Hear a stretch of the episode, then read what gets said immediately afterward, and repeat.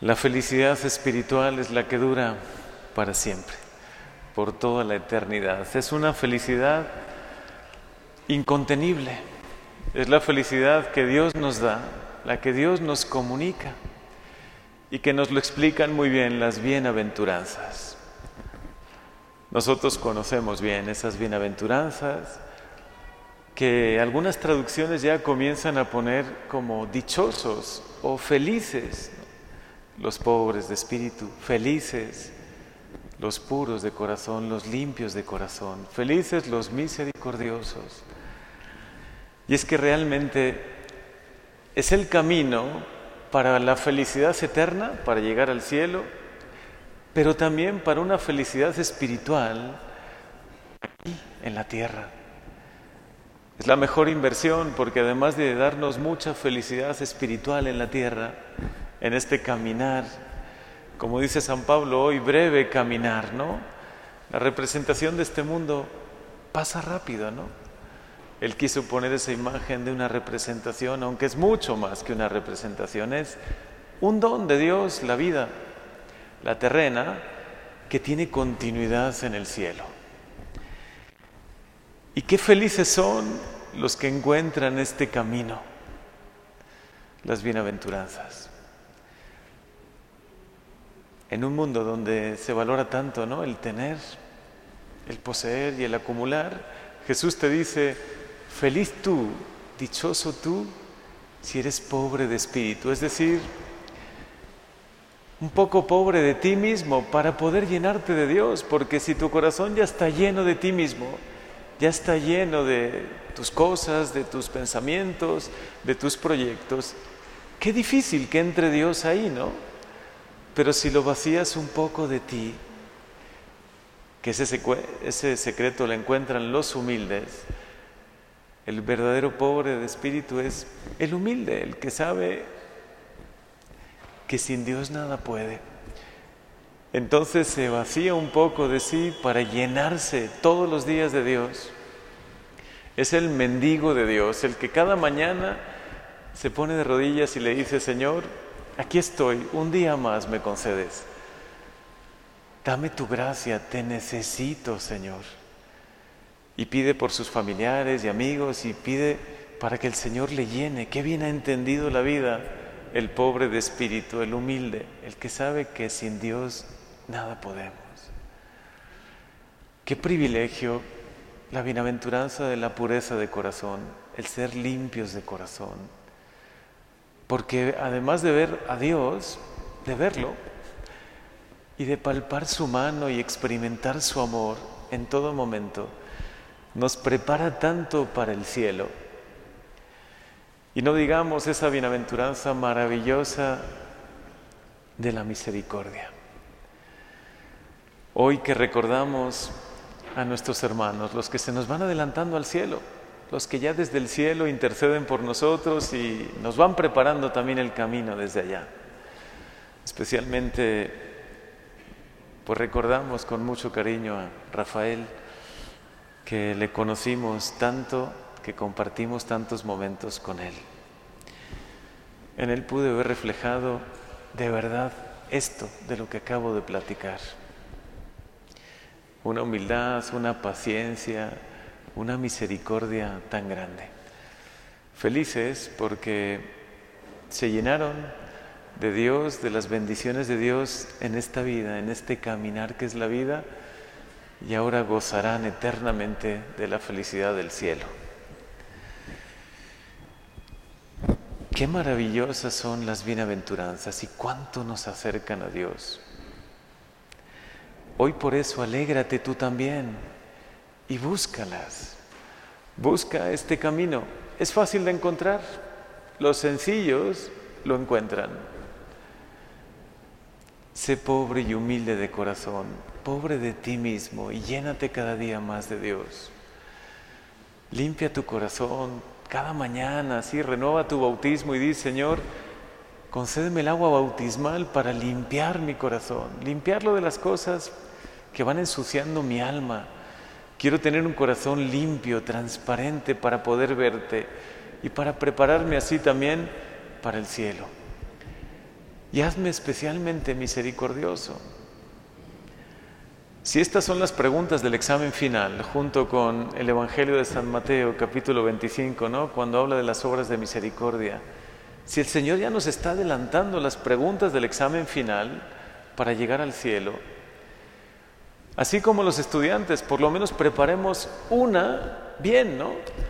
Saquemos un 10 o un 8 en una bienaventuranza y en las demás por lo menos aprobado, ¿no? En las demás por lo menos suficiente. Si de verdad queremos llegar a ese cielo que tanto queremos, que tanto anhelamos, busquemos, busquemos este camino maravilloso que nos acerca tanto al cielo. Si es tan bella esta vida, ¿cómo será el cielo? Si es tan maravilloso los encuentros que tenemos aquí, las felicidades que Dios concede en este mundo, que nos llenan tanto, por eso amamos tanto esta vida, por eso no queremos irnos de aquí, ¿no? Porque la amamos, porque disfrutamos y gozamos tantos momentos bonitos y, y creo que es un don de Dios también saber gozar de lo bueno de la vida, de las maravillas de Dios en la creación y con un corazón limpio aprender a ver, aprender a ver la mano de Dios en todo, ¿no? Y disfrutar de todo lo que Dios te concede. Pero sobre todo, enamorarte cada día más del cielo. Dice el Evangelio de San Mateo capítulo 25, 31. Cuando el Hijo del Hombre venga en su gloria y todos los ángeles con él, qué impresionante momento será ese, ¿no? Entonces se sentará en su trono de gloria y separará a unos a la derecha y a otros a la izquierda.